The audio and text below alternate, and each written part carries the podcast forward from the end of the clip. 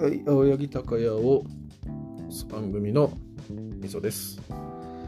えーっと、クソお父さんの、えーおかずの会という話がありまして、えーっと、クソお父さんたちが赤裸々にオナニーのおかずについて語っている回でした。えーっとですね、このラジオをあの会社のですね同僚の女性の方が聞いてらっしゃるということを聞きまして、ちょっと旋律を覚えている感じなんですけど、えーまあ、僕の名前横山って言うんですけどね、上司と部下のラジオで名乗ってるんで言いますけど、で、その人とあの土曜日とかにちょっと会っ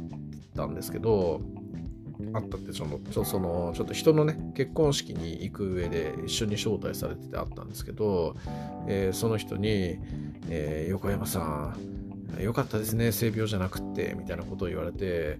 ちょっと旋律を覚えたという次第なんですけどまあこう気にせずねやっていこうかなと思ってます。で、まあ、クソお父さん本人たちはねもうリアル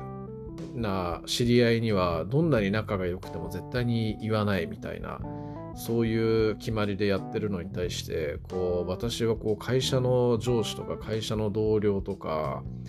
リアルな友達とかそういう人たちにも公開していたりするのでちょっとここだけはクソお父さんよりも変態性が、えー高いのかなというふうに、えーちょっと自負しております。はい。勝ったなって感じですね。はい。まあそんな感じなんですけど、まあ、クソお父さんのね、えーオナニーのおかずの話なんですが、あのーなんというかね、えーまあ、性癖が多分、こう、若い頃と比べて変わってきたみたいな、そんな話を主にされていて、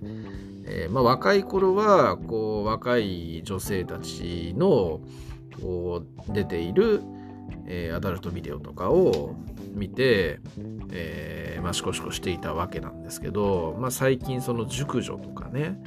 えーと素人とかねそういうような昔あんまりいいと思わなかったものが良くなってきたみたいな話をされていてで、まあ、モッチーさんなんかもなんか素人がいいみたいなそんな話をされていたりしたんですけど、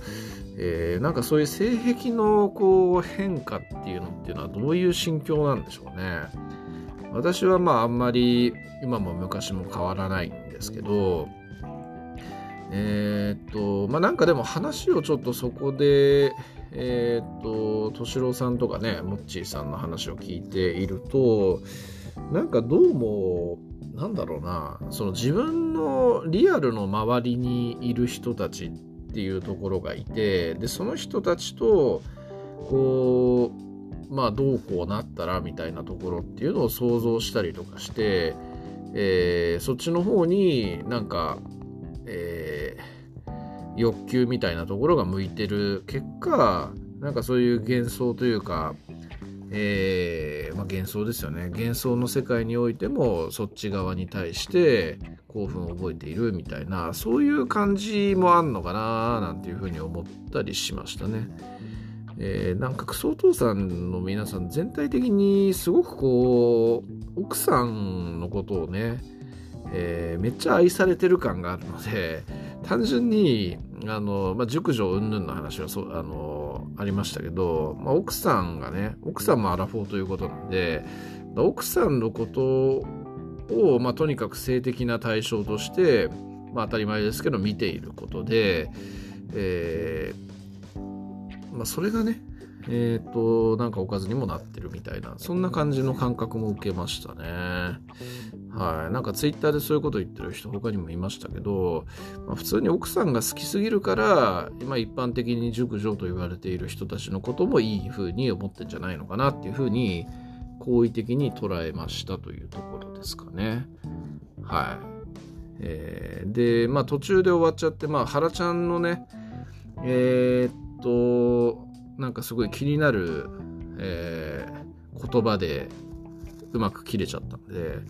ちょ次回また原ちゃんがどんな変態的なことを言ってくれるのかっていうところがとても楽しみではあるというところなんですけどうーん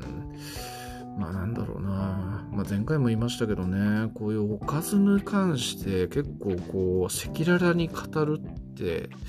うんすごいなと思いますね。まあ正直ね僕はあんまりえっ、と人にそういうのを喋るっていうのは、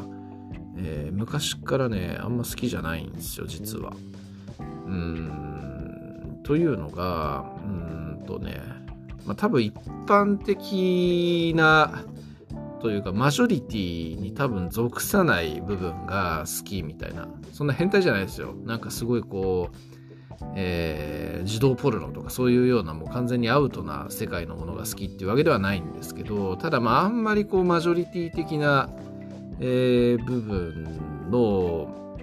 ラインが好きというわけではなかったりするんでちょっとそういうところがあってあんまりなんか一